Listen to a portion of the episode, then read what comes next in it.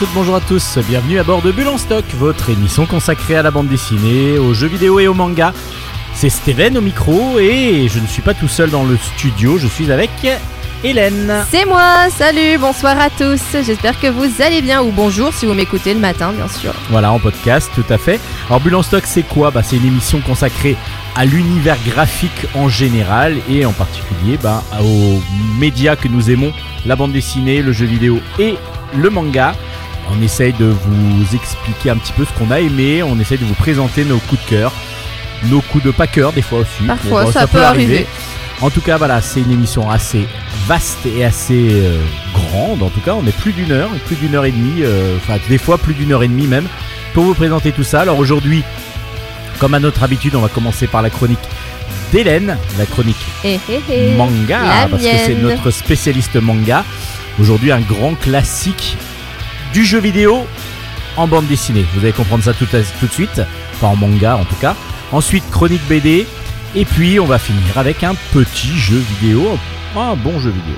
Je vous en parle juste à la fin. Allez, c'est parti Ikimasho Ikimasho Ohayo, waga Chronique manga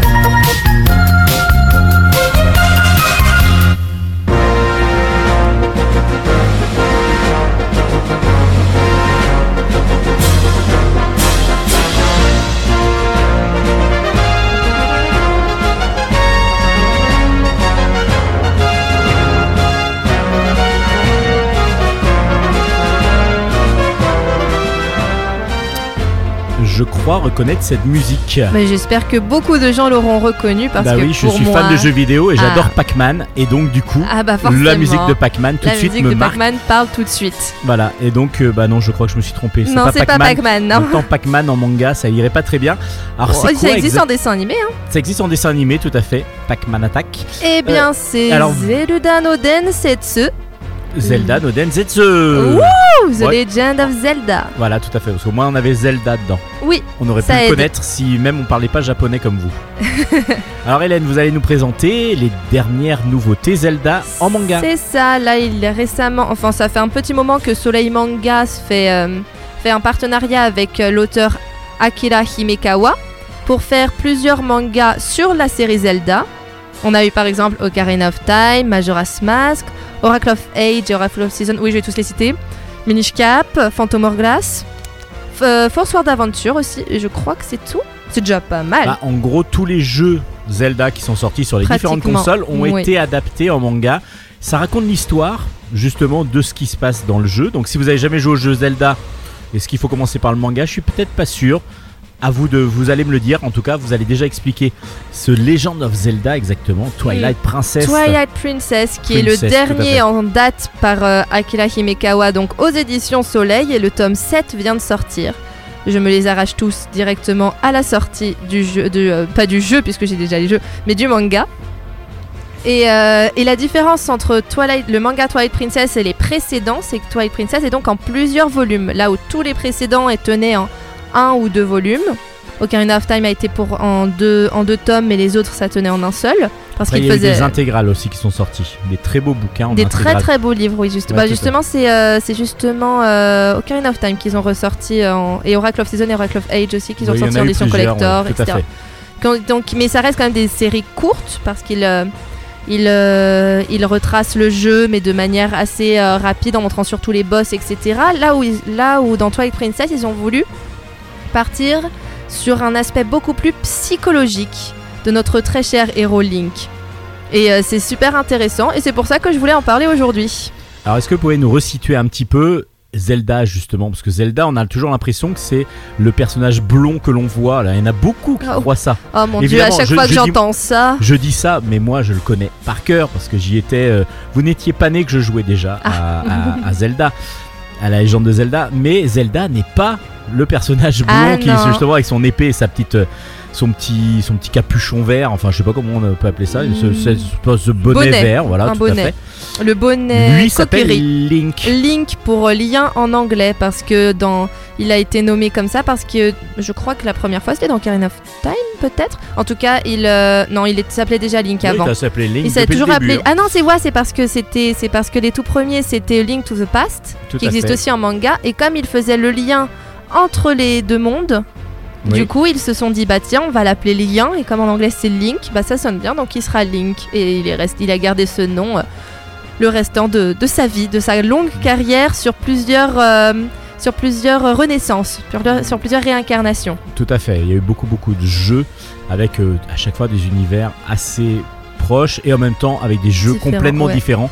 C'est ça qui était très intéressant sur chaque console. Alors c'est Nintendo, hein. Mm, on va mm, quand mm. même parler de ça pour d'abord du côté jeu. C'est Nintendo et sur chaque console emblématique de Nintendo, on commence par la NES en, en 83. Il y avait un Zelda, c'est la cartouche tout en or.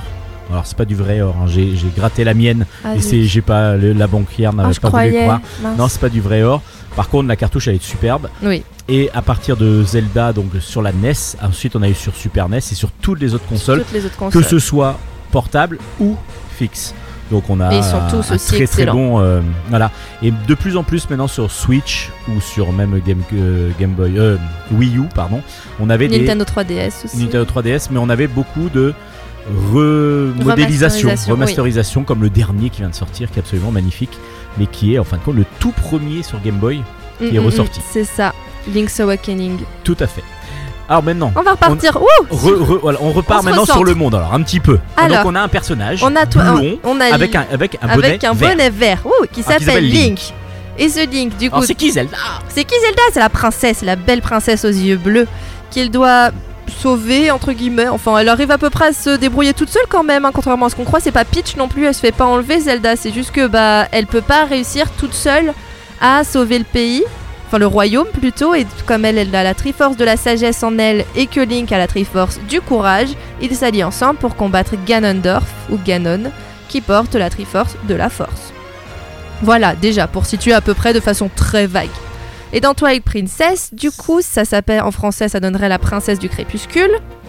Euh, Link s'allie, enfin, ren- enfin, se, est face à un danger, c'est-à-dire que le monde du crépuscule où a été banni Ganondorf dans Ocarina of Time. euh, donc un autre jeu d'un autre jeu qui est aussi en manga. Donc euh, à la fin d'Ocarina of Time, Ganon est battu et est banni dans le monde du crépuscule, sauf qu'il arrive à revenir dans le monde de la lumière des, mais des centaines d'années plus tard.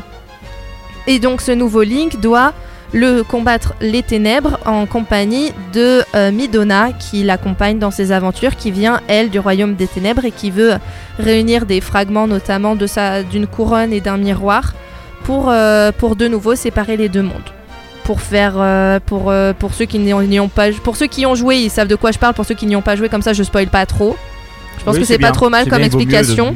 Vaut mieux pas trop spoiler. et Voilà.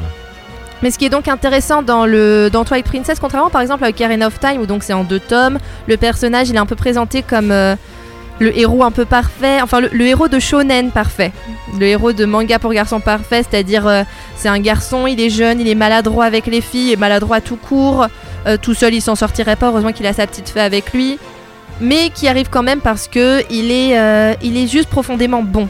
Il est bon, il a beaucoup de bravoure. Exactement. Alors que dans Twilight Princess, même s'il est profondément bon, il a fait des erreurs dans son passé. C'est un dans Twilight Princess, le Link est beaucoup plus vieux, enfin beaucoup plus vieux. Euh, il a Plus 7 âgé. ans dans Ocarina of Time et dans, dans euh, Twilight Princess, je lui donnerais 17 ans à peu près. Il est ça, voilà, c'est un, jeune adulte. C'est un jeune adulte qui a fait des erreurs. D'ailleurs, le manga prend, la, prend le parti pris de dire que si le monde du crépuscule c'est euh, commence à prendre, euh, enfin en tout cas c'est ce qu'on qu'on- on commence un peu à se poser des questions, mais si le monde du crépuscule est réapparu dans le monde de la lumière, c'est peut-être en partie à cause d'une erreur qu'il aurait faite justement plus jeune, dans un, euh, enfin il a voulu parce qu'il voulait parce qu'il voulait trop devenir fort rapidement et que ça et que ça l'a dépassé et qu'il a touché à des choses qu'il n'aurait pas dû toucher. Donc ça a déréglé en fin de compte le crépuscule. Voilà, la exactement. Et euh, du coup, bah, ce qui est donc, euh, il est profondément, euh, c'est un personnage qui est meurtri, qui est sensible, avec une psychologie sombre et dans le tome 7, en fait, il ne peut plus utiliser l'épée de légende. Alors, Master Sword, Excalibur, ça dépend des... Elle a plein de noms. Bref, l'épée L'épée de euh, légende. l'épée de légende, il ne peut plus l'utiliser parce que euh, sa bravoure et sa pureté sont, ont disparu en- de lui. Il, parce qu'il a commencé à prendre trop de confiance et à, et à ne se recentrer uniquement sur sa propre personne et sur sa propre force en oubliant qu'à la base, s'il veut, euh, s'il veut réussir à, à contrôler, cette- enfin avoir toute cette force, c'est pour sauver le monde. Et il s'éloigne un peu de ces principes-là et du coup, bah, il ne voit plus Midona et il ne peut plus contrôler l'épée. Et donc dans le tome 7, il se fait recueillir par une jeune fille, on n'a pas son nom, elle est dans un village abandonné. D'ailleurs, dans Twilight Princess, il y a un village abandonné, donc je pense que l'auteur s'est inspiré de ce village-là pour faire euh, cet endroit, cet endroit-là, un village qui est juste à côté du village Cocorico. Et euh, Alors là, c'est vraiment pour les fans, hein, parce que ceux qui, ceux qui n'ont pas je joué. connais tout par cœur. Alors bon, du coup, on est Pardon. sur quelque chose de, peut-être un peu plus adulte, du coup, Oui, un peu il plus seinen presque. Presque. Bah, ça reste quand même très shonen, manga d'aventure, mais c'est vrai que ce tome-là, déjà, il vient de se combattre contre son, euh, contre euh, Dark Link, l'ombre de Link. Donc, euh, il vient de alter ego se- son alter ego maléfique, sauf que euh, au final, il se blesse lui-même en blessant Dark Link parce que finalement, il même. est, il est devenu, il est, il est, il n'était plus le Link du, de la légende, il était devenu quelqu'un de mauvais. Il était en train de se faire aspirer par le mal. Et c'est ça que j'ai beaucoup aimé du coup dans, euh, dans Twilight Princess qu'on ne retrouve pas dans les autres mangas qui se sont plutôt, alors à part Force d'aventure où bien sûr ils sont, ils sont amusés à faire euh, à chaque, à chaque Link parce qu'ils sont quatre, il est divisé en quatre Links, donc ils sont amusés à faire un Link colérique, un Link euh, peureux, un Link euh, charmeur, etc. Là, euh, sinon, ils n'ont pas trop creusé la psychologie des personnages, contrairement à celui-là, que je trouve du coup très intéressant et donc plus adulte. On a vraiment affaire à un Link adulte avec ses histoires de cœur, ses histoires euh, personnelles, sa propre vision de lui-même, ses, euh, sa- il n'a- enfin, ses, ses soucis, on se retrouve dans sa tête, tout en quand même suivant tout à fait la trame du jeu, avec les mêmes donjons, les mêmes boss à combattre, les mêmes personnages rencontrés sur le chemin, etc. etc. Du coup, je, euh, je trouve qu'il est vraiment bien et donc plus creusé que les précédents. En plus, c'est magnifique. Ah, c'est vraiment magnifique. sublimes. Graphisme absolument euh, sublime, ouais, sublime, tout à fait. Euh, très précis, très fin. Et euh, vraiment des personnages beaucoup plus adultes hein, aussi. Le Link, oui, oui. il peut passer d'un jeu à l'autre à quelque chose, une version très, euh, très cartoon, Mm, mm, mm. à une version beaucoup plus adulte. Et là, justement, on est dans cette version Ah bah adulte. c'est fidèle du jeu vidéo qui justement se veut beaucoup plus adulte euh, par rapport aux autres. Celui-là, oui, tout à fait. Et c'est vraiment plaisant. Et je peux me permettre un petit aparté. Euh, c'est vraiment, je, je tiens à le dire, beaucoup de gens pensent que dans Majora's Mask, oui ça y est je pars, beaucoup de gens que dans Majora's Mask, c'est le Link de Majora's Mask est le même que Ocarina of Time. Mais il est enfant donc dans Majora's Mask. Et beaucoup de gens pensent que dans ce dernier, Link meurt en fait. Et que euh, le monde dans lequel il se retrouve dans Majora's Mask serait en fait euh, le monde qu'on traverse avec les cinq étapes de, euh, de l'acceptation de sa propre mort. Parce que c'est vrai qu'il y a en plus le village s'appelle Termina, etc. Un peu.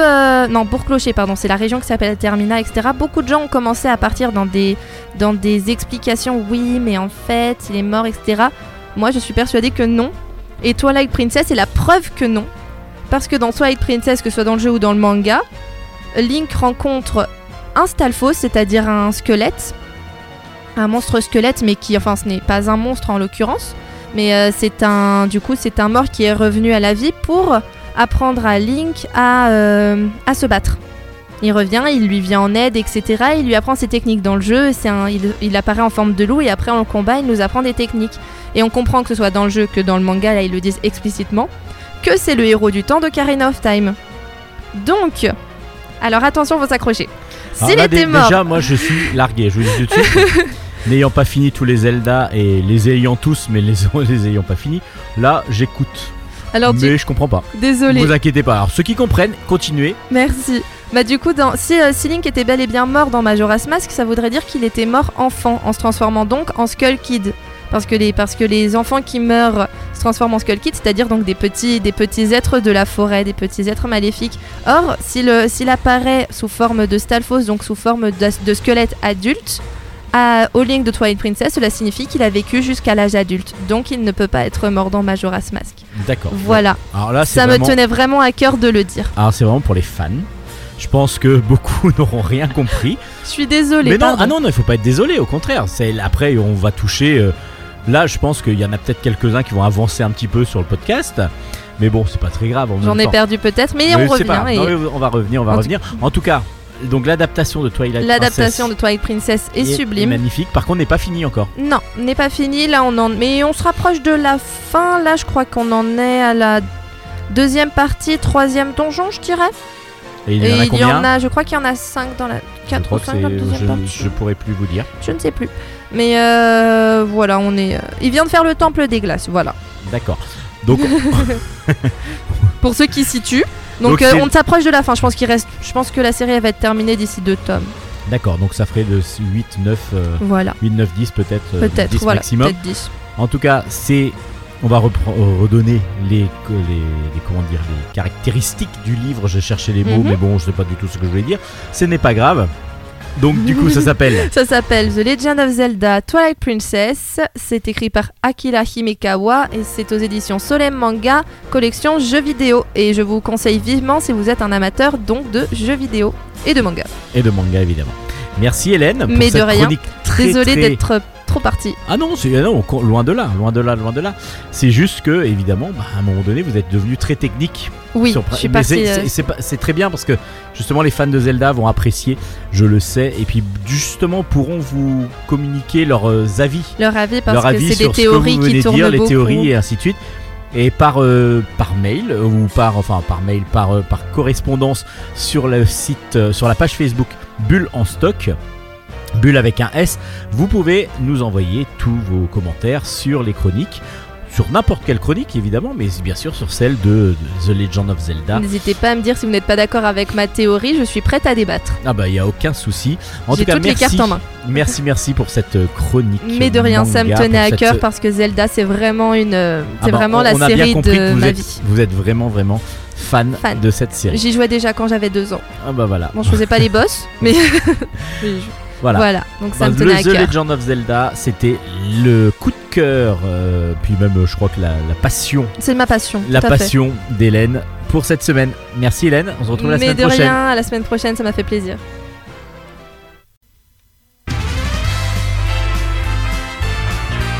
Interview BD.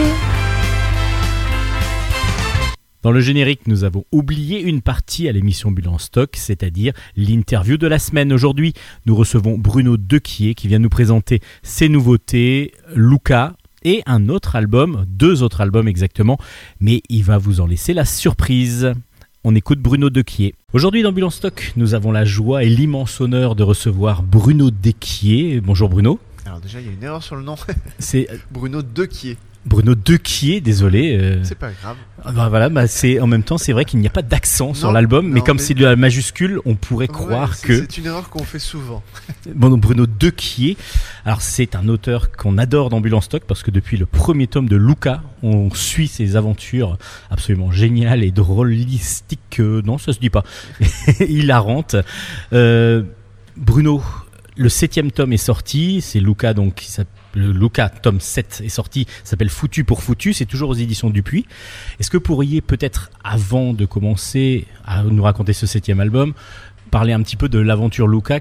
Qui est Luca et les débuts un petit peu, la genèse un petit peu du, du projet? Euh, Luca, Luca c'est un projet qui a commencé euh, donc en 2010 euh, pour moi, où j'ai envoyé mon dossier chez, chez Dupuis et ils ont tout de suite été intéressés par, le, par le projet. Et euh, du coup, j'ai commencé à développer un peu plus fortement parce que j'avais plutôt un, un pitch, une idée générale et, euh, et, euh, et du coup, j'ai monté un dossier avec ça et avec toutes mes envies et, ça, ça, ça a suscité l'intérêt. Et du coup, j'ai beaucoup travaillé pour vraiment élaborer toute mon histoire, en tout cas le plus loin possible. Parce que je voulais faire une série feuilletonnante, mais je voulais qu'elle se tienne quand même vraiment bien. Et pour moi, le, vrai problème des séries qui me, où on est vite perdu, c'est les séries où on voit que les scénaristes couent, euh, inventent un peu au fur et à mesure. Et donc du coup, j'ai réfléchi à toute mon histoire dès le début pour être vraiment sûr euh, que, que, que tout se passera bien, qu'il n'y aura pas d'incohérence. Est-ce que vous pourriez nous remettre en tête un petit peu Luca? Ouais, Qui est sûr. Luca?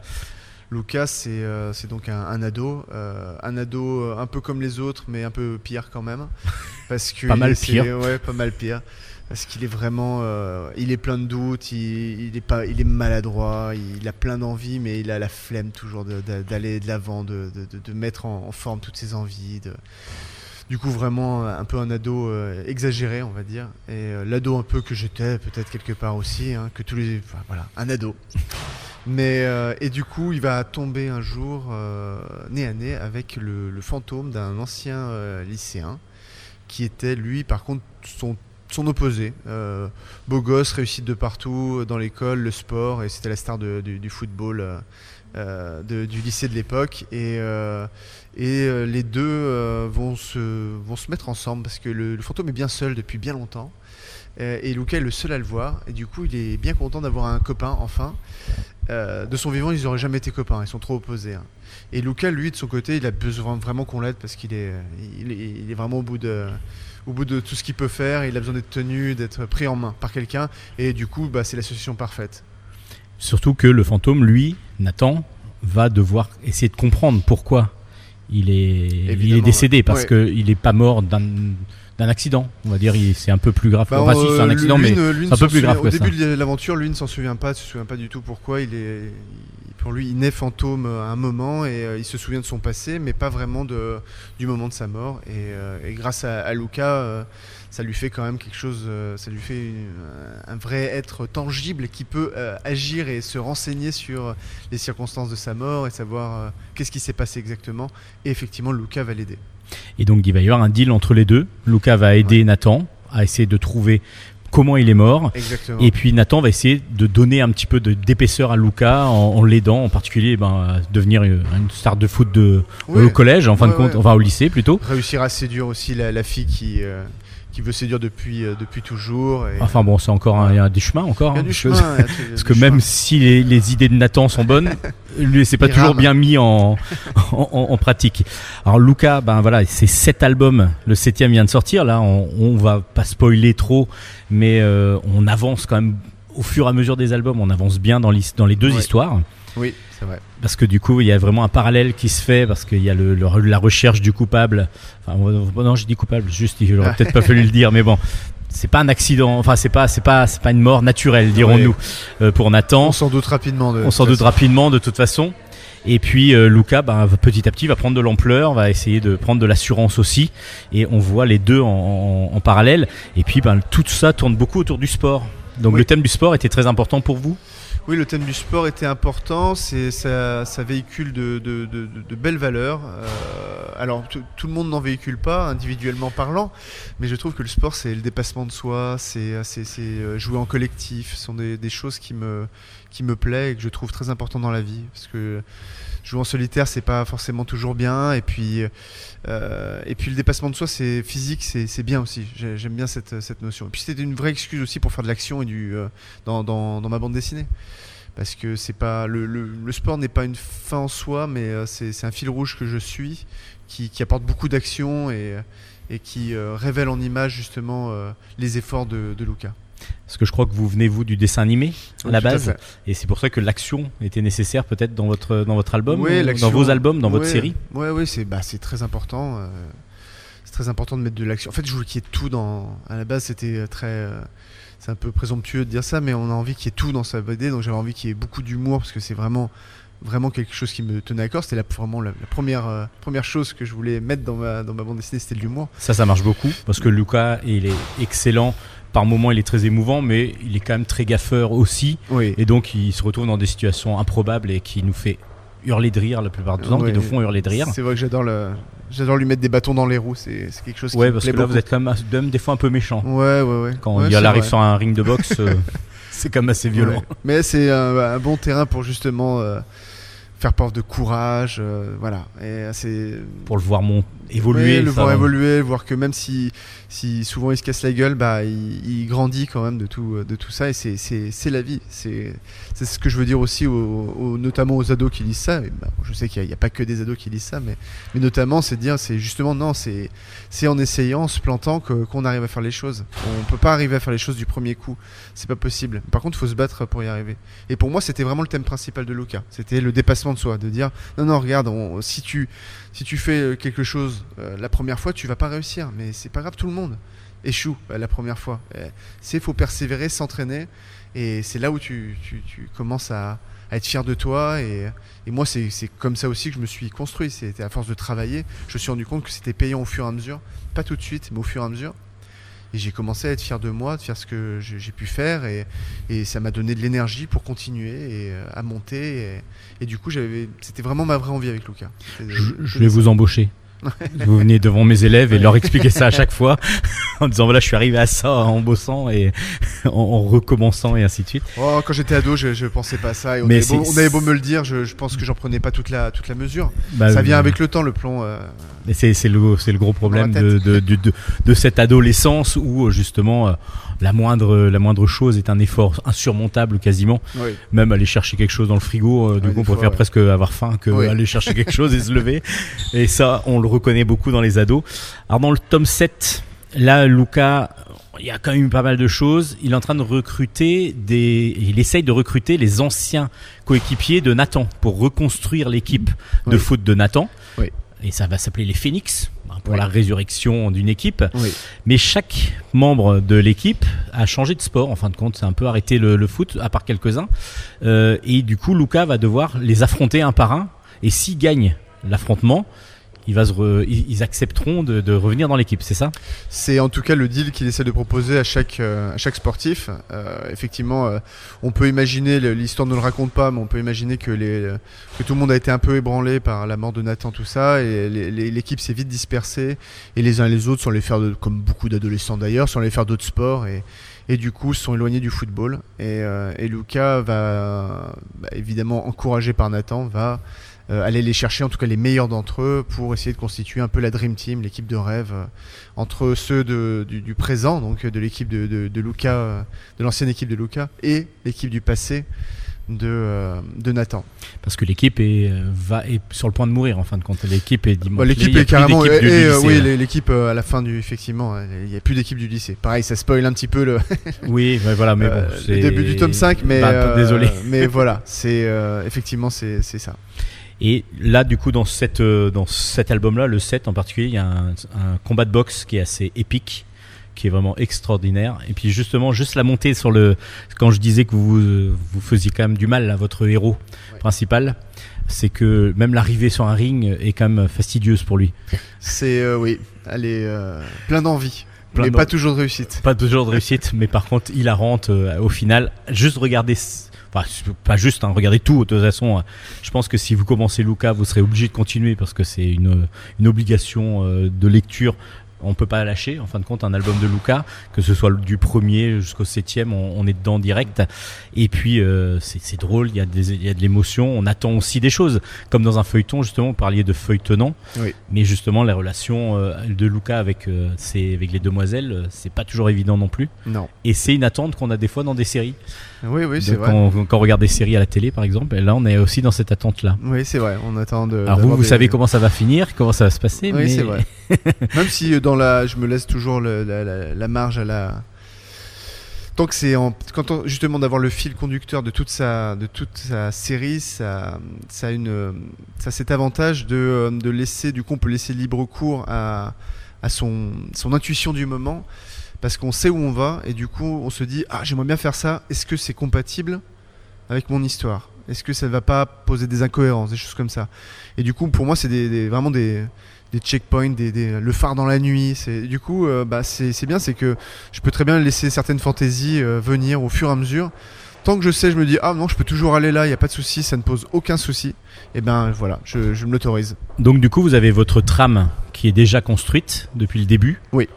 Et vous allez après d'un point, comme vous disiez, un checkpoint Oui. de, de l'un à l'autre, en brodant éventuellement avec des idées qui peuvent arriver. Ah bah et puis- souvent, souvent, il faut bonder pour, pour déjà pour avoir des séquences d'humour et des moments où je dois, je dois passer par des chemins que j'imaginais pas pour euh, arriver à, à amener le rire. Et euh, on peut pas tout écrire, on peut pas tout, tout prévoir en avance. Faut forcément, euh, c'est quand j'écris, il se passe des choses, et après quand je dessine, il s'en passe d'autres. Quand je mets en page, il s'en passe d'autres aussi. Enfin, il y a vraiment des, la, la création, elle est partout, elle est à chaque étape pour moi. Vu que je suis auteur complet, j'ai la chance de pouvoir écrire, de me dire bon c'est bien, mais en même temps quand je découpe, pareil, il y a d'autres choses qui viennent me dire ah mais ça serait peut-être plus rigolo si je faisais ci ou et du coup euh, voilà je je, je- je me dépatouille comme ça. Et donc, vous savez si on est bientôt proche de la fin ou pas? Euh, non, on n'est pas encore proche de la fin. On peut D'accord. pas dire qu'on est proche de la fin. Euh, Enfin, de, fin pas de cette première histoire, on va dire. Oui, c'est toujours pareil. C'est comme je dis, c'est. euh, je sais qu'il va encore y avoir quelques albums. Moi, j'en ai vraiment encore quelques-uns en tête. D'accord. Mais après, on sait jamais de quoi la, la vie est faite. Se trouve, j'aurai une Bien idée euh, que je vais estimer euh, entre acceptable et formidable. Euh, et Formidable, en- en- on va dire Tant ça comme faire, ça. ça, oui. serait, ça serait génial. mais euh, et si cette idée est vraiment formidable, peut-être que je rajouterai un cycle au milieu en me disant non mais là je vais lui faire faire ça, Lucas, ça va être génial et il pourra se passer ci, ça. C'est ça qui est excitant aussi, c'est de se laisser toujours cette euh, Cette possibilité là, cette liberté là de, de- et ça m'arrive tout le temps des fois en, en termes de séquence de me dire oh il va se passer ça, ça va être génial, ça me ça m'emballe un peu et du coup je je la dessine avec je l'écris, je la dessine avec plaisir. Votre graphisme est beaucoup bah, tiré vers le, vers le cartoon, on va dire un petit peu, parce que c'est votre, votre design de base, Oui. j'imagine. Et du coup, ça fonctionne excellemment bien. Ah, Tous vos personnages sont bien campés et c'est- c'est c'est super. Et puis, comme je dis, les mouvements, tout ce qui est euh, sportif et tout ça, c'est c'est ex- excellent parce qu'on ressent la, la force et la vitesse qui peut, qui peut, euh, qui, qui peut être mise dedans. Euh, vous travaillez comment? C'est il y a du, vous- il y a un passage papier ou directement sur l'ordinateur? Non, c'est euh, quasiment directement sur l'ordinateur. Je fais euh, des fois quelques. Les seules choses papier que je fais, c'est souvent les couvertures ou les trucs comme ça que j'aime bien coucher, euh, le crayonner simplement sur, sur papier pour, pour moi, pour laisser une trace. Mais en fait, non, direct ordi. D'accord. Beaucoup plus. euh, En fait, je suis là pour raconter une histoire. Je- je- je- je- Il y en a qui font des BD vraiment artistiques. C'est-à-dire chaque case, c'est, magnifique, c'est des œuvres d'art. Moi, je suis pas, je pense pas à ça quand je fais une histoire. Je veux raconter une histoire. Je veux faire rire, je veux que les gens soient dans l'action, soient, soient dans le décor, soient bien, euh, aiment mes personnages. Mais c'est toujours, je pense d'abord au personnage, à l'histoire. Donc, pour moi, le mieux, c'est d'arriver à livrer le plus vite possible euh, l'histoire euh, au lecteur. Et, euh, et la meilleure façon, c'est de passer par ordinateur parce que c'est vrai que c'est beaucoup plus rapide quand même. Surtout que c'est pré-publié chez, dans, dans le journal Spirou. Oui. Et donc, du coup, il y a un rythme à tenir obligatoire, je non, pense, pas ou forcément. obligatoirement non, pas obligatoirement. Euh, C'est, c'est plus valable pour les séries qui vraiment qui paraissent euh, de manière les- très, les- ouais, de manière très régulière, notamment les BD plus à sketch ou ou vraiment Où il faut un gag par semaine ouais, voilà, quasiment, En ouais. gros, et- Mm. il faut un gag par semaine. Du coup, ils ont une cadence euh, à tenir qui est euh, bon, qui est assez impressionnante d'ailleurs. Je, je pense que je, je sais pas si j'en serais capable. euh, d'être créatif, drôle, euh, une fois par semaine comme ça sur Ouais. une planche. Mais, euh, mais non, mais en tout cas, moi, je me- je m'impose de ne pas être trop long entre deux albums pour, euh, pour mes lecteurs. Même si j'ai d'autres projets, d'autres choses en, en parallèle, j'essaie quand même de me, tenir à une certaine cadence. On va faire une petite pause dans cette interview de Bruno Dequier. Euh, Luca, tome 7, s'appelle Foutu pour Foutu. C'est aux éditions Dupuis. Une petite pause musicale et puis on se retrouve juste après pour autre chose avec le même auteur. Non pas Bruno Dequier, mais Bruno Dequier.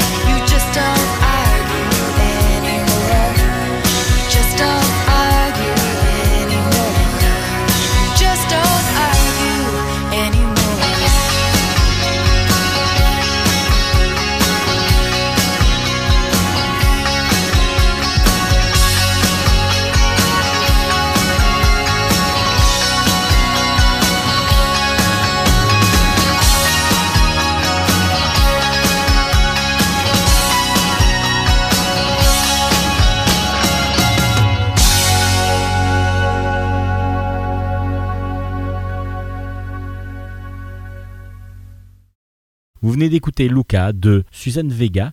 On retrouve maintenant Bruno Dequier pour la suite de son interview. De retour dans Bulle en stock avec l'interview de Bruno Dequier. Alors pourquoi je dis qu'on faisait une petite pause? Parce que on va sortir non pas beaucoup de Luca, parce qu'en fin de compte on va retrouver un des personnages de Luca, mais il y a une deuxième série, une série parallèle à Luca. Alors là ce sont des livres pour enfants. Ça s'appelle Anto et Antin. Le premier tome, enfin, c'est pas, il y a deux tomes qui sont sortis. Ça s'appelle Même pas peur et l'autre Père Noël qui es-tu? C'est tous les deux chez Dupuis. Alors c'est un petit format pour enfants, c'est-à-dire c'est illustré et écrit comme un, comme un livre pour enfants. Donc euh, on a le texte d'un côté, des illustrations de l'autre, et on retrouve donc le petit frère de Luca. C'est exact. Et Antin. Antin. Et donc comment est arrivé ce projet euh, de, de comment dire parallèle à Luca? Euh, bah, C'était l'envie de, faire des, livres euh, jeunesse, des livres pour enfants, parce que je suis, euh, jeune papa, donc maintenant un enfant qui a 3 ans et demi et un autre qui a euh, un an et demi. Et du coup, rapidement, avec notamment avec le premier, on cherche des livres pour enfants, on lui en lit beaucoup. puis, je me suis dit, je pourrais, peut-être en faire une plus, ciblée sur leur, leurs leurs problèmes à eux, tout ça. Et au final est né euh, le premier tome d'Anto et d'Antin. Je me suis dit la meilleure façon de le faire éditer, c'est peut-être d'utiliser l'univers de Luca. Et, euh, et euh, Anto et Antin, les deux personnages qu'on croise dans la série de Luca, c'est Antin, donc le petit frère effectivement de Luca. Antin, le petit frère de Luca, et Anto, son meilleur ami. Et ces deux-là, moi je les adore. Donc je me suis dit, mais je vais faire des histoires pour enfants avec eux, ça va être super. Ils ont à peu près l'âge de mon lectorat, ils ont à peu près 5 ans. Je me suis dit, c'est idéal. Et là, j'ai commencé à développer des histoires. J'en ai euh, développé plusieurs. Et euh, j'en ai parlé à mon éditeur, il était emballé, parce que il s'est dit, c'est une super idée. De... Voilà, et bon, on est parti là-dessus, quoi. Et ça fonctionne encore, parce que Luca fonctionne. Et là, Anto et Antin, ben, dans Même pas peur, ils vont essayer, quand ils arrivent à l'école, de se faire peur l'un l'autre. Oui. En se disant, voilà, je me transforme en euh, monstre, en serpent, et ainsi de suite. Puis on va voir comment ça arrive à la fin. C'est pas Oui, c'est les, souvent ça. les peurs. On dit, moi, j'ai même pas peur, j'ai même pas peur. Ouais. Mais en fin de compte, C'est ça, exactement. quand le soir arrive, Mm. Et on- quand on est tout seul, il n'y a plus son copain. euh, Les enfants, j'ai remarqué, enfin, en tout cas, les miens sont comme ça. J'ai l'impression que ce sont pas les seuls. Ils aiment bien. non, c'est pas les seuls. Ils aiment bien incarner des, toujours des, des, des crocodiles, des monstres. Et on, voit que c'est une façon pour de d'exhorter leurs démons, leurs peurs. Mais euh, du coup, ils s'amusent beaucoup à ça dans les cours de récré avec ses, ses copains. Mais le soir, après, c'est un bagage que l'enfant euh, ramène dans son lit et, euh, et ça fait un petit peu peur. Et du coup, je voulais, je voulais parler de ce, ce sujet-là avec le premier tome. Avec le premier tome et dans le deuxième, alors là, on apprend tout. Tout parce que là je pense que vous le connaissez donc c'est pour ça il a dû vous raconter plein de Ouais. choses. Euh, Père. Noël qui es-tu bah là justement le Père Noël arrive la- à l'école Oui. et raconte exactement qu'est-ce qu'il fait, comment il peut rentrer dans la cheminée, etc. Exactement. Il y a vraiment tout et là c'est là c'est documenté du coup, c'est vraiment un- C'est- oui, une recherche assez grande euh, avec euh, comme ça correspondance par mail plutôt avec le Père Noël? Ouais, exactement. Ouais, Par mail, des lettres, euh, parce que des fois le mail ça passe pas bien. euh, Euh, au au pôle Nord, Nord. c'est pas toujours évident. euh, et puis non, comme ouais, c'est les reines qui répondent, des fois c'est un peu chaotique. tapent un peu sur deux touches en même temps.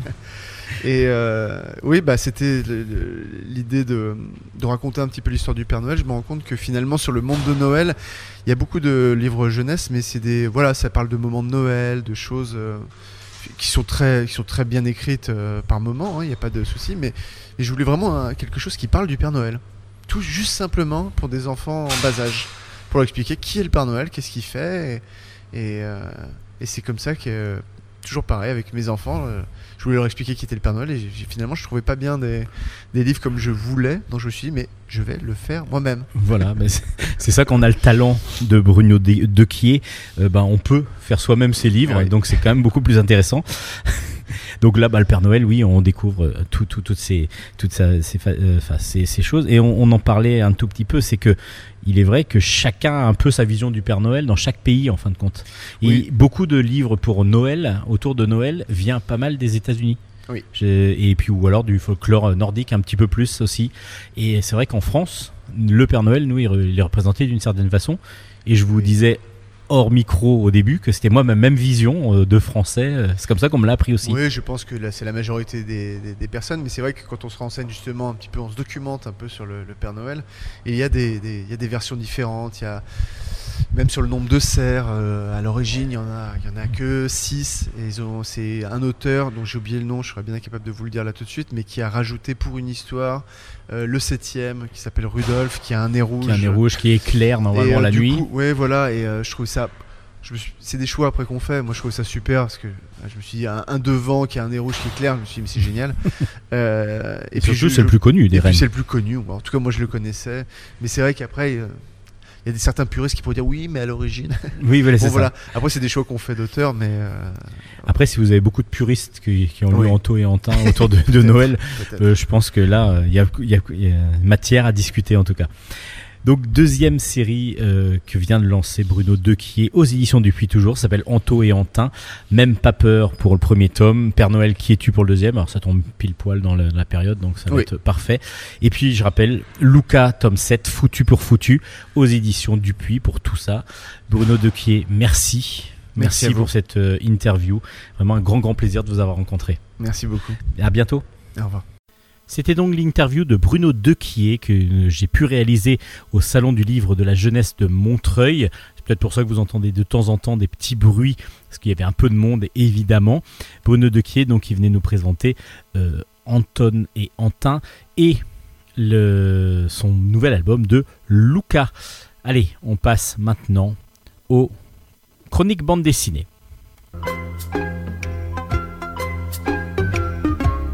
Chronique bande dessinée. On va commencer une fois n'est pas coutume par de la littérature plutôt jeunesse et on commence avec Sous les arbres. Le premier tome s'appelle L'automne de Monsieur Grumpf.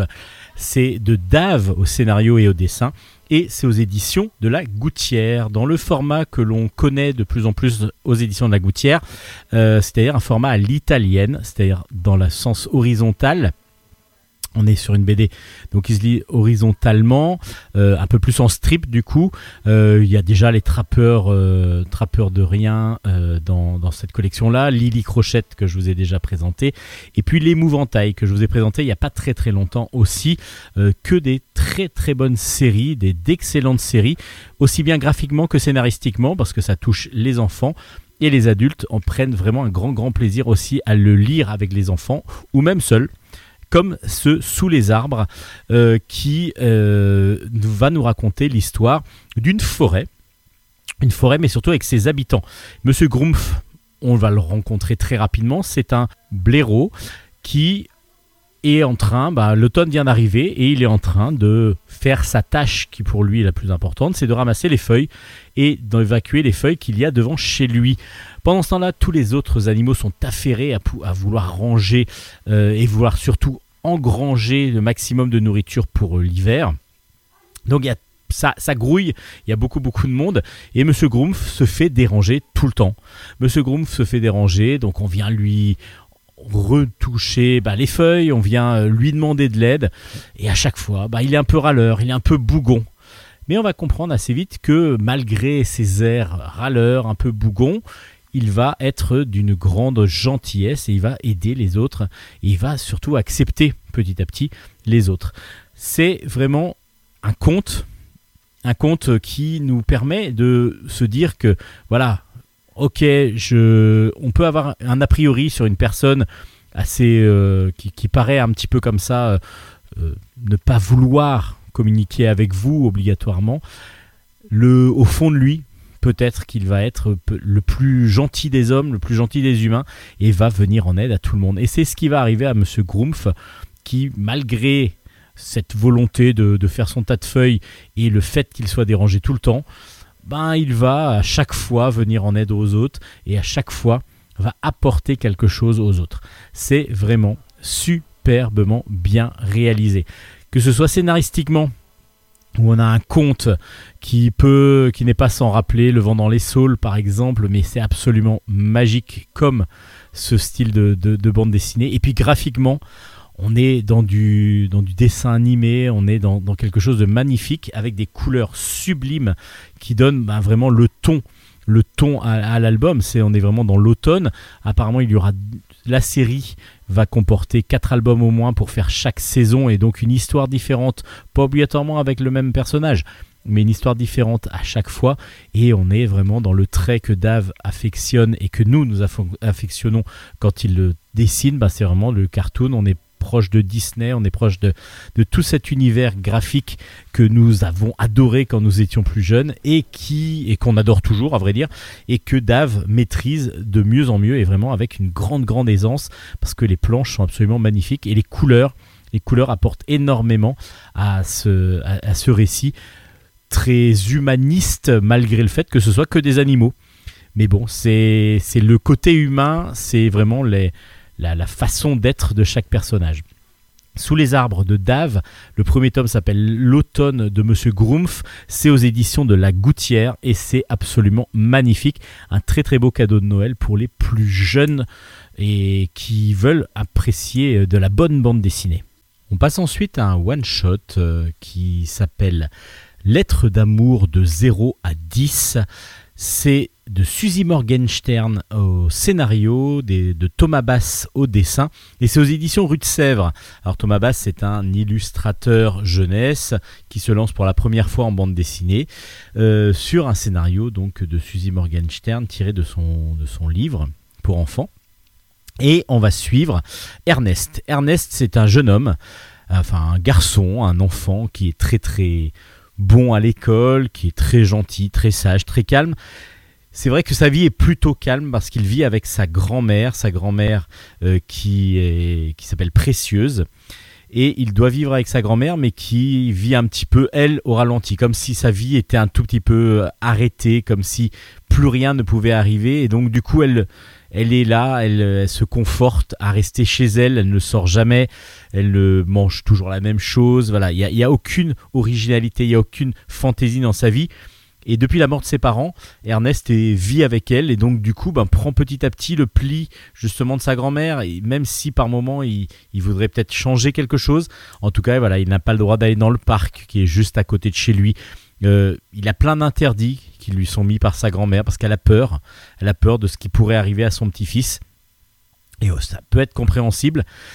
Mais Ernest, lui, ben, vit ça parce qu'il n'a toujours vécu que ça. Et, pour l'instant, ben, ça lui convient jusqu'au jour où Victoire arrive. Et oui, Victoire, c'est une jeune demoiselle qui arrive dans sa classe, qui se met juste à côté de lui et qui, euh, petit à petit, va commencer à, à l'apprécier, vont s'apprécier mutuellement et, elle va changer quelque chose dans sa vie. Oui, pourquoi? Parce que Victoire, déjà, c'est un petit... euh, un petit cyclone, un- une, petite, euh, petite fille euh, qui a plein de vie, au contraire, beaucoup, beaucoup de vitalité, qui, qui, qui se, qui, qui se lance pas des défis, mais qui fait plein de, choses, qui est très dynamique. Et puis, surtout, elle va donc se prendre d'amitié avec Ernest et va lui présenter petit à petit ben, qu'on peut aller un peu plus loin que chez soi, qu'on peut aller dans le parc et ainsi de suite, jusqu'au moment donné où elle va même faire le, faire rencontrer sa famille. Et Victoire a une famille un peu spéciale. Voilà, un papa, une maman et 13 frères. Et oui, c'est la seule fille de- de- d'une grande, grande fratrie de 14 enfants. Et elle a 13 frères. Donc, Ernest, en gros, en tant que garçon, lui fait pas tout à fait peur. Et Ernest va découvrir ce qu'est la vie familiale et la vie tout court, tout simplement, parce que il va arrêter, il avait arrêté un peu de vivre, il a jamais commencé vraiment à vivre du fait qu'il suivait les, la façon de vivre de sa grand-mère. Il va aussi essayer de changer justement grâce à Victoire et euh, grâce à lui, sa découverte, essayer peut-être de refaire vivre un petit peu sa grand-mère. Alors c'est très très tendre, c'est sublime. C'est vraiment un album euh, plein de poésie, plein de gentillesse, plein de, de bonnes, euh, de bonnes intentions, de, de bonnes choses. Et de, de- voilà, il n'y a rien de, de méchant, il n'y a rien de violent. Et c'est vraiment un thème qui doit être, euh, qui, qui est vraiment por- enfin, porteur, qui, qui est vraiment réaliste parce que il, les, les personnes qui se retrouvent seules ou isolées, alors là, elle n'est pas tout à fait seule et isolée, elle a quand même des amis, la précieuse, la grand-mère d'Ernest, mais qui se refusent euh, par danger, par peur de, bouger, de changer trop de leurs habitudes. Euh, tout ça, ça existe et évidemment, ça entraîne lorsqu'il y a un enfant parmi euh, cette, cette famille, automatiquement, ben, un mimétisme qui se forme entre la grand-mère ici et Ernest. C'est sublime, c'est très très bien dessiné, c'est un dessin jeunesse euh, tout en couleur, mais vraiment sublime. Euh, J'ai adoré cet album. Euh, ça pourrait faire penser que c'est pour les enfants, et en fin de compte, c'est vraiment un, un livre familial. C'est absolument magnifique. Ça s'appelle Lettres d'amour de 0 à 10. C'est de Suzy Morgenstern au scénario, Thomas Bass au dessin, et c'est aux éditions Rue de Sèvres.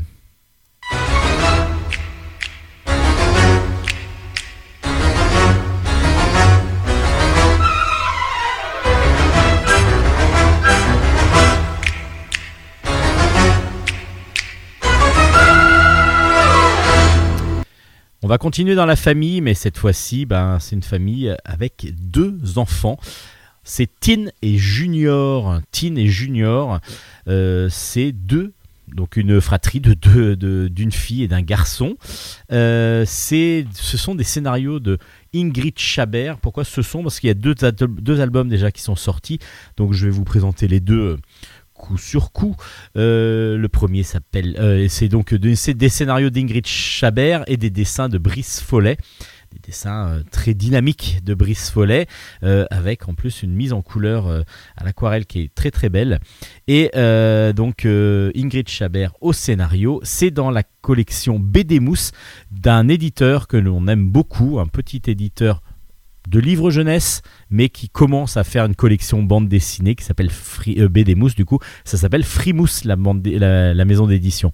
Et ils ont de très très bons titres jeunesse. On avait déjà parlé de l'invitation, on a déjà parlé de Lilou, la petite fille des cavernes.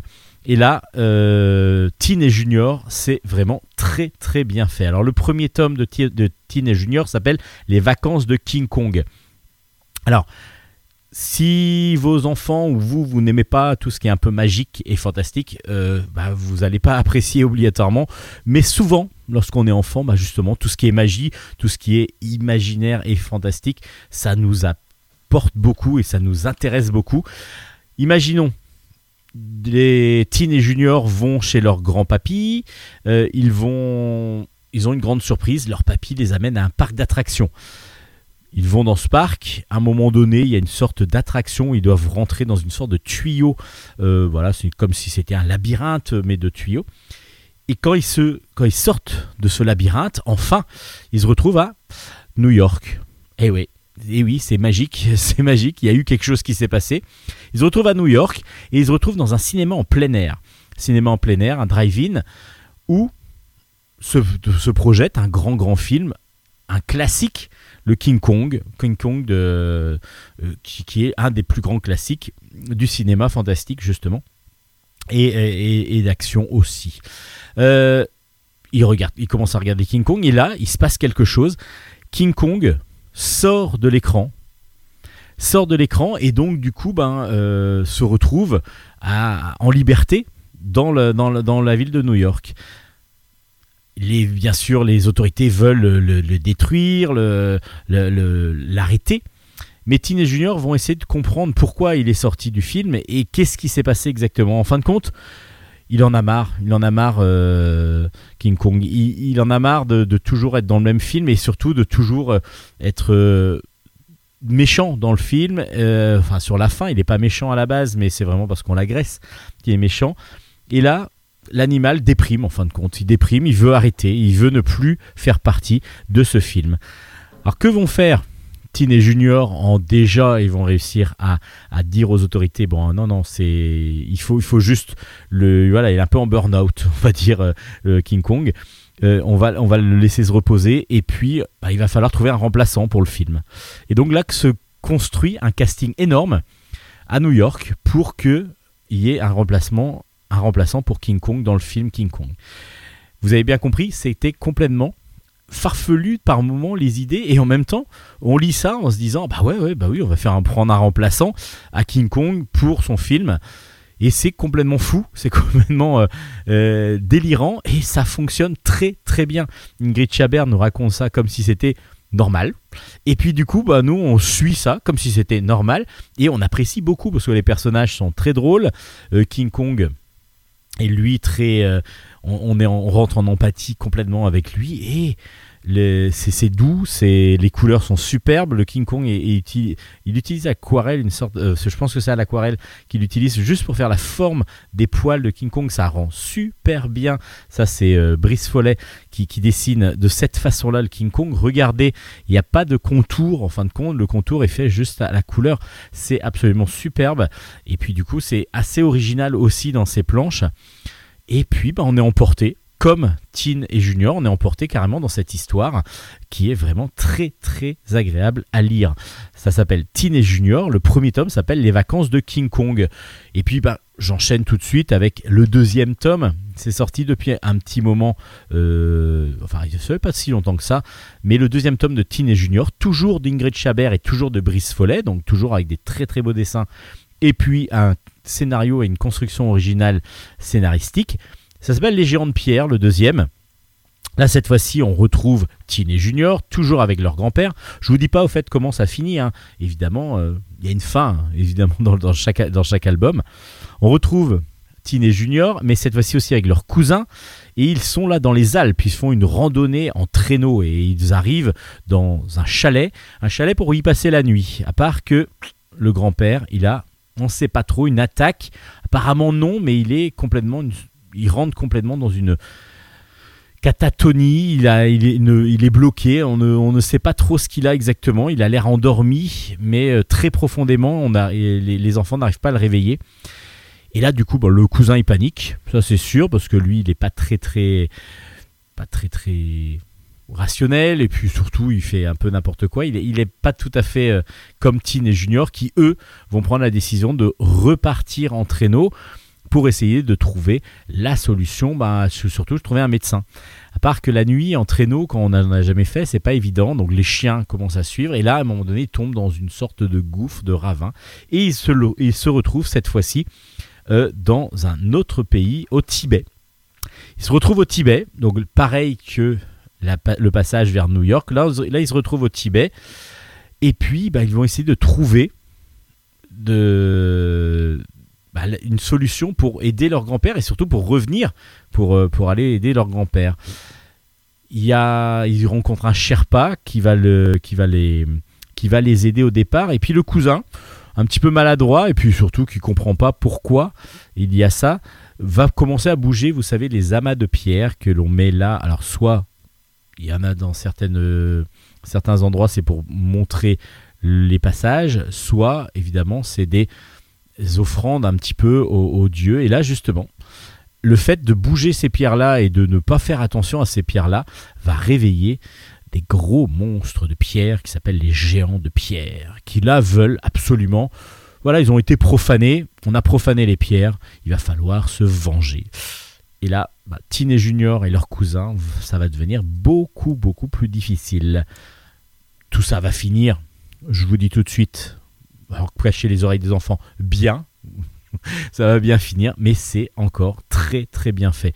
Il y a une originalité, on présente en plus un pays à chaque fois différent euh, par cet intermédiaire-là, même si c'est pas didactique obligatoirement pour comprendre quel est le pays, etc. Mais voilà, on découvre que le Tibet, pour ceux qui ne le savaient pas, c'est constitué d'une grande, de, de- de- de grandes montagnes, et ainsi de suite. Donc du coup, on a toute cette euh, histoire-là aussi. On peut tout à fait parler de- de- d'un pays étranger aux enfants en lisant et Junior.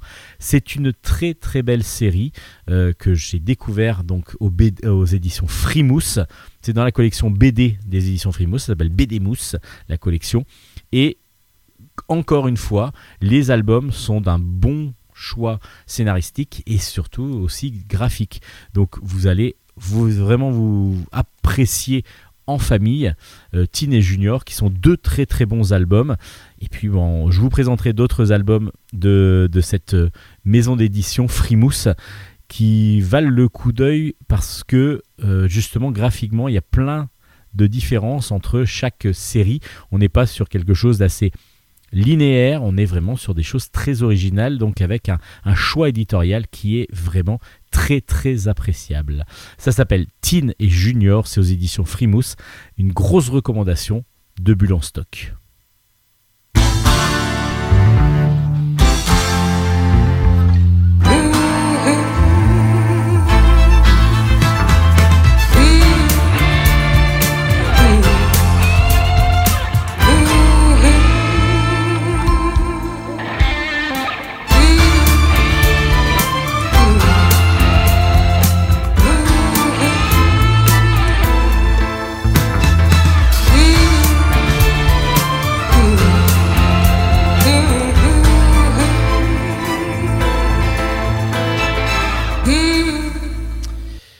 On continue avec, euh, toujours dans la jeunesse, Ayati. Le tome 2 est sorti, ça s'appelle L'œil de Yama.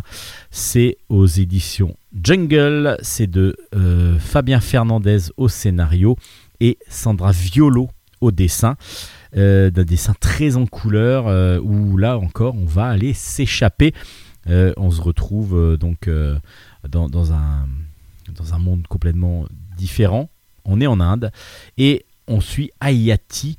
Ayati euh, est une demoiselle que l'on avait rencontrée dans le premier tome. Euh, le, deuxième tome, en fait, est sorti, donc s'appelle L'œil de Yama. Oui, je crois que je vous l'ai dit déjà. Et le premier tome nous présentait donc cette jeune demoiselle qui vivait chez son oncle et sa tante et qui s'est découvert des pouvoirs, des pouvoirs, elle peut maîtriser les éléments, en particulier l'air par exemple, où elle va pouvoir euh, envoyer des, des sortes de bourrasques de vent pour pouvoir faire, enfin, faire fuir des assaillants éventuels. Et donc elle s'est retrouvée, elle se retrouve au temple, au temple pour pouvoir s'entraîner à maîtriser ses pouvoirs justement. Euh, elle va donc petit à petit de plus en plus les maîtriser. Et puis elle va, euh, elle va avoir aussi des, des rêves. Elle voit dans ses rêves que des villageois sont en détresse et sont attaqués par des pirates. Mais son maître, Svam, va lui dire non, non, mais c'est bon, c'est le couple, le nouveau couple princier qui doit gérer euh, ces problèmes. Et donc, bon, elle dit bon, d'accord, je n'y vais pas, je vais pas aider. Mais un jour, elle va avoir une nouvelle vision dans laquelle elle voit Ganfei, qui serait euh, le, le chef des pirates, qui euh, rechercherait l'œil de Yama. C'est une pierre précieuse qui a des pouvoirs immenses et qui est euh, dans, un, dans un temple, euh, pas très loin de, là où elle est. Elle va devoir partir parce qu'elle se sent obligée d'y aller pour trouver la pierre précieuse avant Ganfei, parce que ce serait donc un joyau qui permettrait d'invoquer un grand démon. Donc si les pirates l'ont en leur possession, évidemment, là, il s'en est, est fini, ou en tout cas, ça va être très difficile pour la suite, pour, euh, pour, le, pour, le, pour les villages et les habitants. Donc Ayati, là, voilà, parti en mission pour retrouver cet œil de Yama. Alors, comme je vous disais, dans cette collection Jungle, on a des très très très beaux albums avec des très très belles couleurs, des dessins assez ronds qui donnent vraiment beaucoup beaucoup de dynamisme en plus à, à ce, à cet album. Et puis on rentre dans une aventure tout à fait euh, palpitante et en même temps très dépaysante parce que les graphiques, graphismes, pardon, le dessin est vraiment euh, dépaysant au possible. Les couleurs apportent beaucoup à, toute tout cet univers où on va avoir tout un, bestiaire euh, qui est assez, euh, présent et puis en plus bah, des décors qui sont absolument magnifiques. Sandra Violo vraiment apporte beaucoup beaucoup à cet album avec ce dessin et puis le scénario malgré le fait qu'il peut paraître, assez simple est très agréable à lire. On a vraiment un très très bel album, un deuxième tome de série qui euh, se poursuit très très bien. Le premier tome d'Ayati, je vous l'avais déjà conseillé. Le deuxième tome part dans la même direction, c'est-à-dire le très très bon. Donc n'hésitez pas à aller voir Ayati aux éditions Jungle. Un autre univers, et c'est un univers qui date d'il y a 15 ans déjà. 15 ans, vous allez me dire, bon, c'est pas très très vieux, mais en même temps, pour un univers graphique et un univers vraiment créé de toutes pièces, c'est pas mal. C'est l'univers de Crossmose. Alors vous allez me dire, pff, moi connais pas Crossmose. Bah Crossmose, c'est quoi? C'est l'univers qui a été créé euh, il y a 15 ans par Ankama, enfin c'est pas c'est Ankama entre autres, euh, et tous les illustrateurs, tous les créateurs, tous les programmeurs de, de, cet univers, c'est l'univers de Dofus Wakfu, Waven. Ce sont donc les univers à partir de. Ça a commencé par Dofus. Dofus, c'était un jeu vidéo au départ, donc un univers graphique qui petit à petit s'est étendu à du, de la, du manga, à des BD, et puis aussi à du dessin animé. Il y a eu une autre partie de cet univers qui a été mis encore en, en dessin animé, en jeu, et tout, tout cet univers-là, c'est Wakfu. Donc tout cet univers-là s'appelle le Crossmose. C'est un univers qu'Ankama a créé vraiment, et depuis 15 ans, ça foisonne. Il y a des talents énormes, il y a énormément, énormément de dessinateurs, même si on retrouve souvent les mêmes parce qu'ils sont talentueux et qu'ils ont travaillé depuis longtemps. Alors, ben, il y a Ancestral Z par exemple qui fait les mangas. Euh, il, y en a d'autres comme Jonath par exemple qui a aussi travaillé beaucoup. Il y a, il beaucoup, beaucoup, beaucoup de personnages. Il y a des, plein d'illustrateurs, beaucoup de personnages qui ont été créés, beaucoup d'illustrateurs. Et pour fêter ses 15 ans, Ankama a eu la magnifique idée. C'est vraiment un cadeau absolument génial si vous avez un cadeau de Noël à faire pour des fans de Dofus ou de Wakfu. C'est le Artbook Crossmos 15 ans. Il est absolument sublime. C'est un gros volume où il n'y a quasiment que des dessins. Que des dessins, que des recherches. À chaque fois, c'est classé par univers quand même. On va avoir le Dofus, on va avoir Wakfu, on va avoir les, les séries euh, dérivées encore. Et tout ça, ce sont les plus belles illustrations qui ont été regroupées dans ce sublime artbook. Artbook Cosmos 15 ans, c'est pour ceux qui aiment le graphisme pur, c'est absolument à, avoir. Alors évidemment, c'est un graphisme assez rond, assez cartoon, parce que c'est l'univers de Dofus et Wakfu qui veut ça. Mais il y a de tout. Il y a de tout. Il va y avoir des, illustrations assez sombres par moments et très très claires et très rigolotes par, d'autres. Et puis on a vraiment plein d'illustrateurs différents et c'est absolument sublime. C'est absolument sublime. Il y a, euh, je sais plus, 200 pages, euh, 200 entre 200 et 300 pages. C'est un gros volume et c'est un excellent cadeau à faire pour tous ceux qui aiment cet univers. Ça s'appelle donc le Artbook Cosmos 15 ans. C'est aux éditions Ankama et il y a une multitude, une foultitude d'illustrateurs qui ont participé à, euh, cet univers déjà depuis la création et puis à, cette, euh, cet album. C'est un très très beau artbook absolument à posséder pour tous ceux qui aiment cet univers du Cosmos.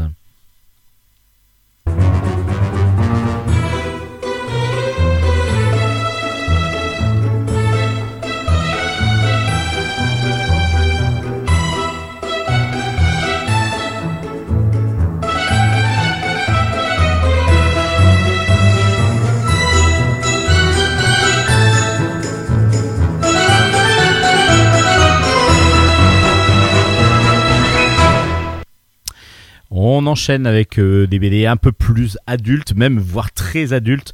Alors je vous dis très adultes, pourquoi? Parce que Jenny Finn, euh, qui est un récit complet de, au scénario Mike Mignola, Troy Nixey et au dessin Dal Ripple et Stewart, c'est aux collections Delcourt Comics. Alors c'est très adulte, pourquoi? Parce que l'univers est assez glauque et assez sombre, et puis très très fantastique. Donc euh, il faut vraiment être ado euh, confirmé et adulte pour lire, pour euh, déjà comprendre, et puis surtout même euh, certains dessins ne choquent pas obligatoirement par une violence excessive, mais des fois les traits, vous- je, vais vous, expliquer, mais graphiquement les personnages sont déformés, c'est-à-dire qu'on a vraiment l'impression d'avoir un univers complètement fou et deux personnages complètement déformés. Et ça, ça trouble. J'ai été troublé par certaines images, par certains dessins. C'est, c'est vraiment très très bien fait. Jenny Finn, donc, euh, c'est euh, une suite, enfin, c'est pas une suite, c'est un one-shot depuis quelques années Delcourt, mais tout en avant beaucoup Mike Mignola, donc avec tous les Hellboy et ainsi de suite. C'est quand même le créateur d'Hellboy. Et donc sortent des intégrales euh, au fur et à mesure de Mike Mignola. Et là, euh, le récit complet de Jenny Finn, on est à Londres, dans une ère, euh, à l'époque victorienne, et on est dans le quartier populaire euh, avec les prostituées et puis avec, euh, avec les, gens qui travaillent sur le port, euh, par exemple. Enfin, oui, c'est souvent sur les docks, ça se passe sur les docks au départ en tout cas. Il y a deux choses qui se passent. D'abord, une sorte de maladie, une sorte de peste qui se répand, où les gens, petit à petit, commencent à avoir des, des- des boutons, et puis petit à petit, ces boutons se transforment carrément en tentacules, et donc deviennent une sorte de peste, mais avec des tentacules, où les, hommes se transforment petit à petit euh, avec euh, des, tentacules, des, jambes, des bras tentaculaires. Ça devient très sombre et très, très glauque, et c'est pas très beau à voir. Et en plus, on a un tueur de prostituées, un éventreur même de prostituées, qui sévit en ce moment ben, dans les quartiers euh, pauvres et les quartiers les plus populaires. Donc ces deux univers-là, ben, enfin ces deux problèmes-là vont vraiment mettre une pression énorme sur, sur toute la population. Et on va suivre Joe. Joe, lui, euh, il a l'impression, à un moment donné, il, il, euh, il, part, euh, il part en quête d'une bah, de, de quelque chose. Il a cru comprendre quelque chose. Il voit surtout une jeune demoiselle, une petite fille, qui, euh, on lui dit en tout cas que ce serait euh, le mal incarné. Donc il a du mal à comprendre. Il a, il a surtout peur pour elle. Donc il va essayer de la défendre, Jenny. C'est justement Jenny Finn dont il s'agit. Une petite fille euh, au regard assez vide, mais sombre et assez troublante dans, sa, façon d'être. Il va la suivre et la poursuivre sur les docks. Et là, justement, il y a, quelqu'un, il y a un homme qui va essayer de l'agresser, elle. Donc lui, pour le défendre, pour la défendre, il, va dire aux autres, mais c'est, lui sûrement l'éventreur, parce qu'il a voulu agresser cette jeune petite fille. Donc du coup, il va être lynché. Et puis on va comprendre petit à petit que non, c'est elle, elle n'est pas tout à fait dans ce problème-là de l'éventreur, elle est plutôt dans l'autre. C'est peut-être elle la source du, du mal, peste tentaculaire, dirons-nous. Ça devient très très ça devient très impressionnant euh, graphiquement, scénaristiquement. Ça suit son cours, il faut rentrer dedans, mais une fois que vous êtes rentré dedans, vous êtes euh, happé par cette atmosphère euh, sombre, glauque, euh, un petit peu poisseuse par moment. Et graphiquement, comme je vous disais, tous les personnages sont à moitié déformés, tordus. On a l'impression d'une caricature, mais où on aurait pris un visage et on l'aurait changé un petit peu de forme.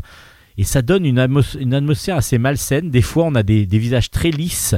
Dans, certains personnages, on a l'impression que il nous fixe et ça nous, ça nous a peur un petit peu. Le graphisme est assez impressionnant, j'ai trouvé. Et ça donne une atmosphère supplémentaire à cette atmosphère déjà de fantastique, glauque et, et- et un peu malsain euh, qu'est Jenny Finn. Ça rend super bien. Le récit est bon. Et euh, bon, c'est du comics, donc des fois euh, les, raccourcis peuvent être un petit peu courts. Il faut vraiment rentrer un peu dans l'univers. Une fois qu'on a compris donc où on était et comment ça se passait, on est vraiment dans une histoire qui fonctionne très très bien. Ça s'appelle Jenny Finn. C'est de Mignola et puis d'autres auteurs, et euh, évidemment en- au, scénario et au dessin. C'est aux éditions Delcourt. Je pense qu'il faut vraiment jeter un œil sur ce très très bon album. Euh, West Legend, West Legend, c'est un- une nouvelle série. Euh, Une nouvelle série. Le premier tome s'appelle Wyatt Earp Bloody Investigation. Et euh, c'est. il y a un sous-titre autre, je me rappelle plus du nom, je vais vous le retrouver, mais il y a un autre sous-titre pour cet album que je ne. Ah voilà, il, est là. C'est Wyatt Earp Last Hunt, le dernier, dernière chasse de Wyatt Earp. Wyatt Earp, c'est un, c'est un grand, grand nom de la, du- de la légende de western. Et on retrouve donc dans cette collection-là, à chaque fois, une légende du western, une légende de, de l'ouest américain qui a existé. Euh, on va avoir plus tard euh, Sitting Bull, Billy the Kid, Buffalo Bill et ainsi de suite. Alors je me disais, bon voilà, quand, j'ai ouvert l'album, je me suis dit, bon, ça va être l'histoire de Wyatt Earp, euh, shérif à, à Tombstone et ainsi de suite. Et en fin de compte, non. C'est une aventure de Wyatt Earp. Une aventure, et c'est ce qui est très très bien, parce que ça aurait pu être son histoire, mais du coup, on peut l'avoir peut-être dans les livres d'histoire. Là, on est sur un- une aventure de Wyatt Earp. Wyatt Earp arrive à San Francisco. Euh, il veut revoir son ami Cullen. Et en fin de compte, quand il arrive, il a reçu une lettre de Cullen lui disant de venir parce qu'il avait peut-être euh, des choses pour lui et surtout pour qu'il gagne de l'argent, Wyatt Earp. Il arrive, il arrive chez non pas sa femme, mais sa veuve. Et là, du coup, il va essayer de comprendre ce qui s'est passé, surtout que Cullen a été retrouvé euh, égorgé, enfin il a été pendu à un arbre, les pieds euh, pendus à un arbre, il a été égorgé et il a été aussi, on lui a enlevé carrément les boyaux, euh, donc il a été éventré totalement. Euh, il a en plus été brûlé pour avant de mourir, donc ça a été une souffrance atroce. Sa femme, la femme de, de, Cullen va demander éventuellement va demander à Cullen à, à justement de mener l'enquête et ça va tous les soupçons vont se porter en tout cas vers un cercle de jeu que- dans lequel Cullen allait. Il était fan de poker comme Wyatt Earp. Et du coup il va retrouver Wyatt Earp va réussir à rentrer euh, dans, autour de cette table de jeu et va avoir normalement le tueur ou les tueurs, on ne sait pas trop, le tueur autour de la table. Et donc il va essayer de les démasquer un petit peu comme on joue au poker. Beaucoup beaucoup de choses vont se passer et c'est une très très bonne aventure, c'est très très bien euh, fait, c'est très très bien expliqué.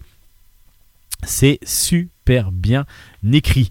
C'est écrit par Olivier Perru, c'est des dessins de Giovanni Lorusso et je vous avais pas dit que c'était aux éditions Soleil. Ça fonctionne très très bien. L'histoire, bah, on est pris dedans assez rapidement. On n'a pas besoin de savoir, en fin de compte, c'est un cowboy, c'est Wyatt Earp, mais on n'a pas besoin de savoir d'où il vient, comment il, pourquoi il en est là, etc. Ah, si, comment il en est là, c'est vraiment parce qu'il veut aider son, son ami et il veut rencontrer, revoir son ami. Mais en fin de compte, ça n'est pas le propos de base, ce n'est pas Wyatt Earp en lui-même, c'est qu'il a, c'est une aventure de Wyatt Earp et cette euh, série West Legend. J'espère que ça va continuer dans cette, de cette euh, façon-là parce que là c'est assez magistral. Graphiquement, euh, c'est du dessin euh, réaliste qui fonctionne superbement bien avec des très très belles couleurs en plus.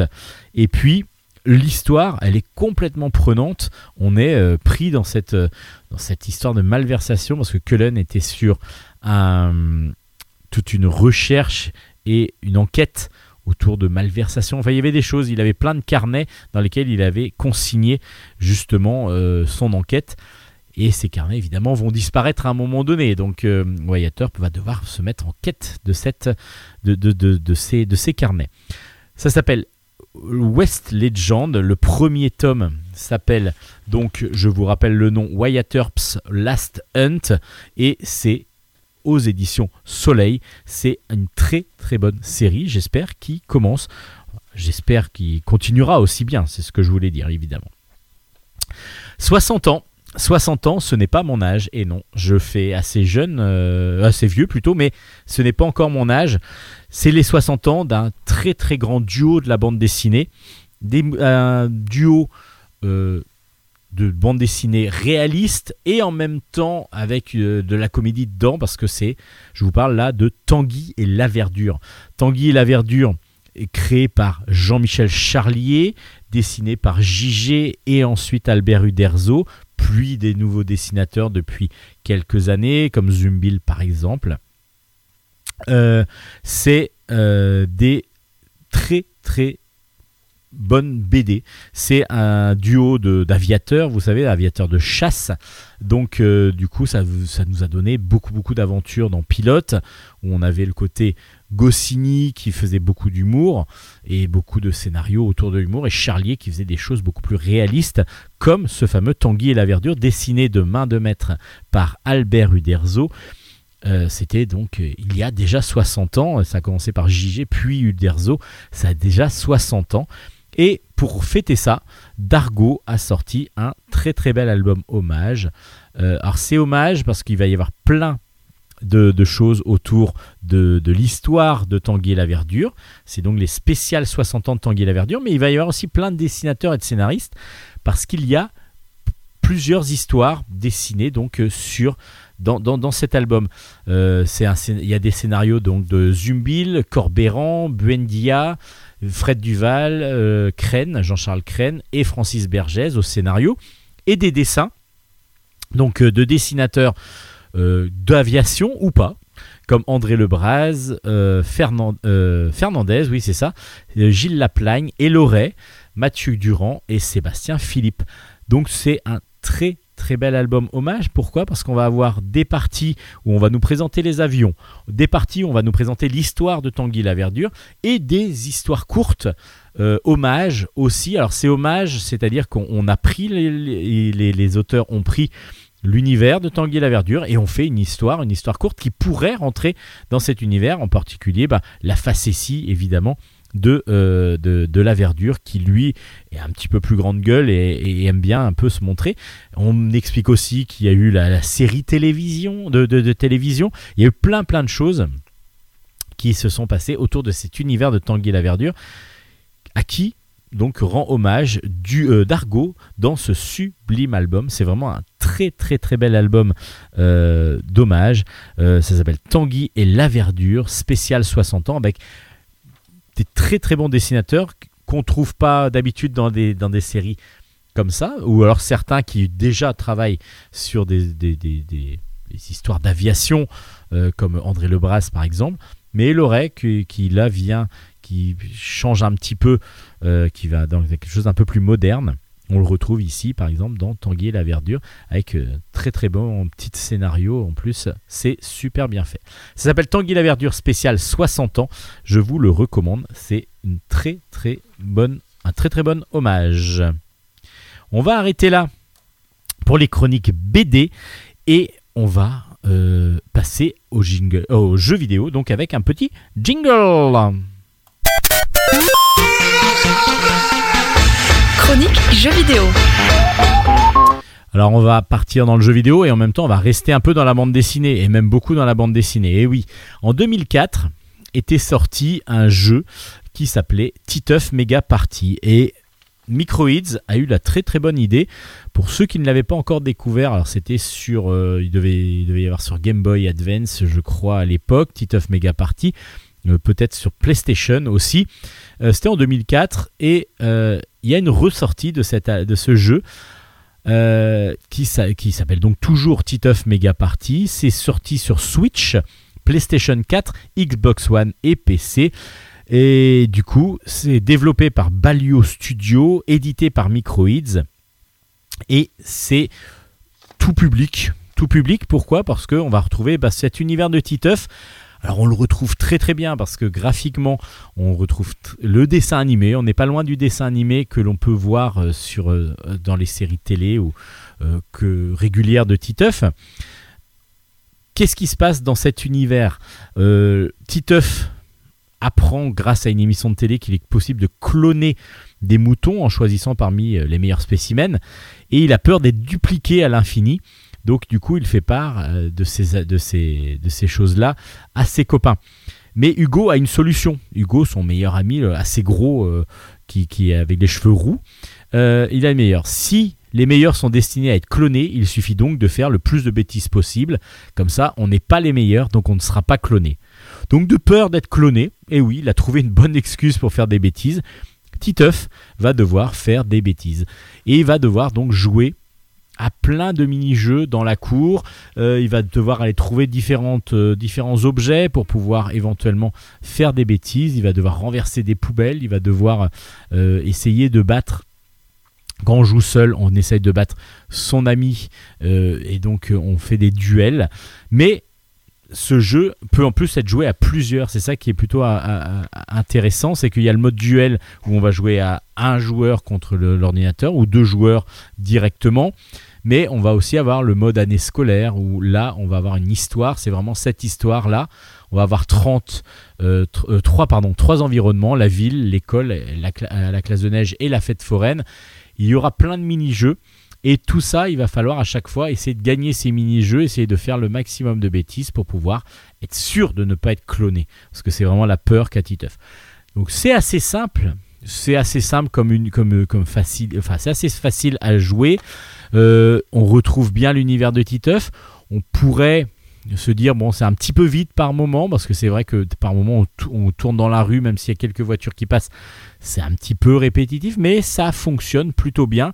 Euh, on se prend très facilement en jeu. Alors moi, j'y avais joué quand il est sorti en 2004. Le petit bémol, peut-être, c'est qu'il n'y a pas eu grande amélioration, amélioration graphique, mais comme déjà, graphiquement, c'était assez beau, et voire même très beau, et que ça donnait déjà une impression de dessin animé.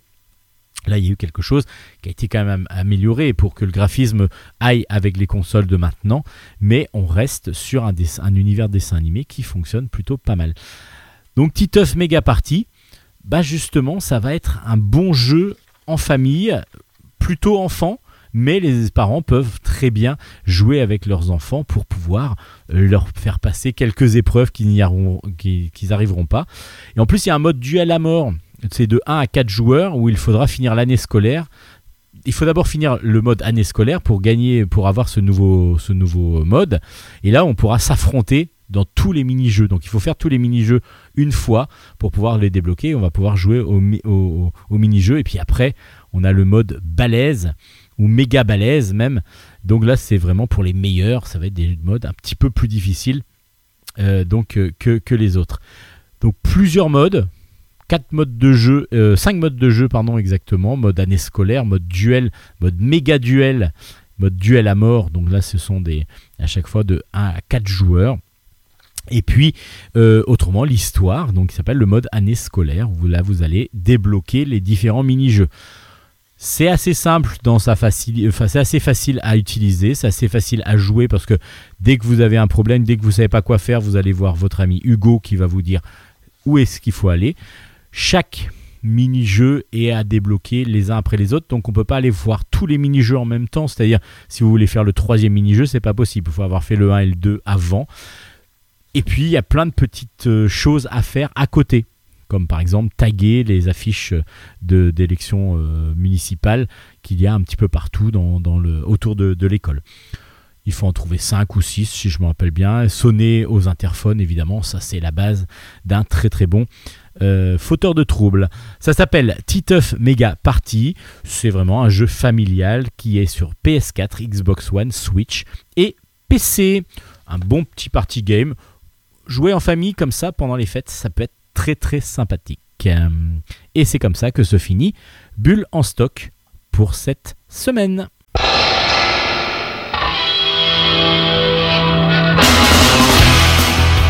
Et ce générique nous annonce la fin de Bulle en stock pour cette semaine. Alors, merci d'avoir écouté l'émission. Évidemment, vous pouvez avoir l'ensemble des albums chroniqués, l'ensemble des références des albums chroniqués, ainsi que du jeu vidéo sur Bulle en stock, Bulle avec un S. C'est notre page Facebook sur laquelle vous pouvez aussi nous laisser des commentaires. Vous avez euh, tout à fait le droit d'en parler, de nous faire des coucous, de nous demander plein de choses. Nous, on répondra avec grand, grand plaisir.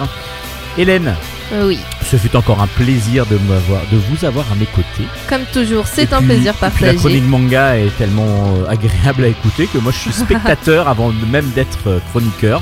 Donc ça très me fait très plaisir. On se retrouve la semaine prochaine Mais bien entendu, avec plaisir. avec euh, d'autres mangas. Avec d'autres mangas, d'autres livre, On va BD. voir des BD, enfin pas mal de choses. En tout cas, merci de nous avoir écoutés. Merci à On tous. se dit à la semaine prochaine. D'ici là, bah, bonne lecture. Bonne lecture tout le monde. Hélène. Mata. Allez, bye bye. Ciao, ciao, ciao, ciao.